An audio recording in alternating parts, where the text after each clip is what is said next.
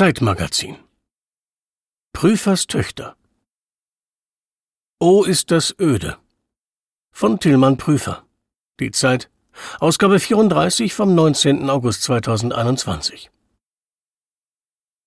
Greta ist ins Ferienlager abgefahren. Sie verabschiedete sich so begeistert von uns, als würde sie gerade aus der Haft entlassen werden. Dabei war sie doch nur zwei Wochen mit ihren Eltern in den Ferien zu Hause. Wir waren am Anfang der Ferien in den Bergen gewesen, als die Freunde und Freundinnen von Greta alle noch daheim waren. Als wir wiederkamen, da waren alle Freunde und Freundinnen in ihren Urlaubsdomizilen, und Greta lag auf ihrem Bett und starrte die Wand an. Oh, ist das öde, sagte sie. Ich kann das gut verstehen. Für mich bestanden die Sommerferien stets aus zwei Teilen.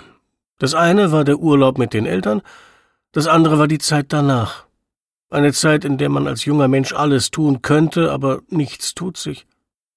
Wenn man das Gefühl hat, die Minuten würden kriechen wie die Nacktschnecken im Garten, und wo das Leben wie eine Bleiweste über einem liegt, wo draußen die Sonne scheint und sie doch nur ein Gasball ist, der durch den Weltraum dümpelt.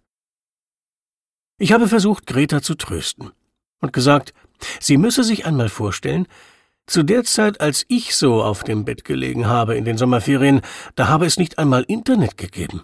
Kein YouTube und kein TikTok, ja nicht einmal einen WhatsApp-Chat habe man gehabt.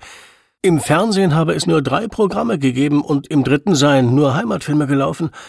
Es habe nämlich auch kein Netflix gegeben und nicht einmal eine DVD, die man habe gucken können. Ich hatte höchstens die Zeitung meiner Eltern, die habe es aber auch nicht besser gemacht, nicht einmal Bilder habe es darin gegeben. Nur kleine Buchstaben und Frakturschrift. Greta schaute mich anerkennend an. Dann bist du ja ein richtiger Held der Langeweile. So fühlte ich mich auch. Was wir uns damals noch gelangweilt haben, damals, als es wirklich nichts zu tun gab, als man wirklich noch den Schmerz der eigenen Existenz spüren musste, erst dann merkte ich, dass meine Tochter sich wahrscheinlich über mich lustig gemacht hatte.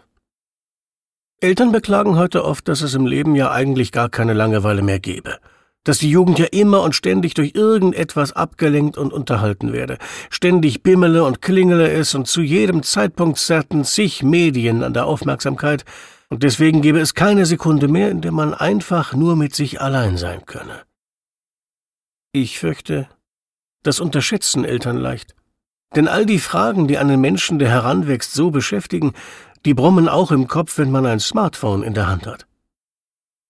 Die stumpf brennende Sonne wird nicht zur Disco-Kugel lediglich, weil es Spotify gibt. Das bloße Spüren der eigenen Existenz, das ist möglicherweise schon immer überschätzt worden. Nur weil man ganz bei sich ist, ist man noch nicht nur einen kleinen Schritt weitergekommen. Ich verließ Gretas Zimmer. Ein paar Stunden später kam sie aus ihrem Zimmer heraus und trug ein Top, das ich noch nie gesehen hatte. Ich fragte danach. Habe ich mir aus Langeweile auf der Nähmaschine aus einem alten T-Shirt genäht. Ich glaube, Greta ist die wahre Heldin der Langeweile. Seitdem sie nun im Sommerlager ist, sind wir Eltern allein zurückgeblieben. Mit dieser verdammten Zeit, in der wir nun alles machen könnten, wozu wir sonst nicht kommen, und nichts passiert. Greta ist 14 Jahre alt. Ihr Vater, Tillmann Prüfer, schreibt hier im wöchentlichen Wechsel über sie und seine anderen drei Töchter im Alter von 21, 16 und 7 Jahren.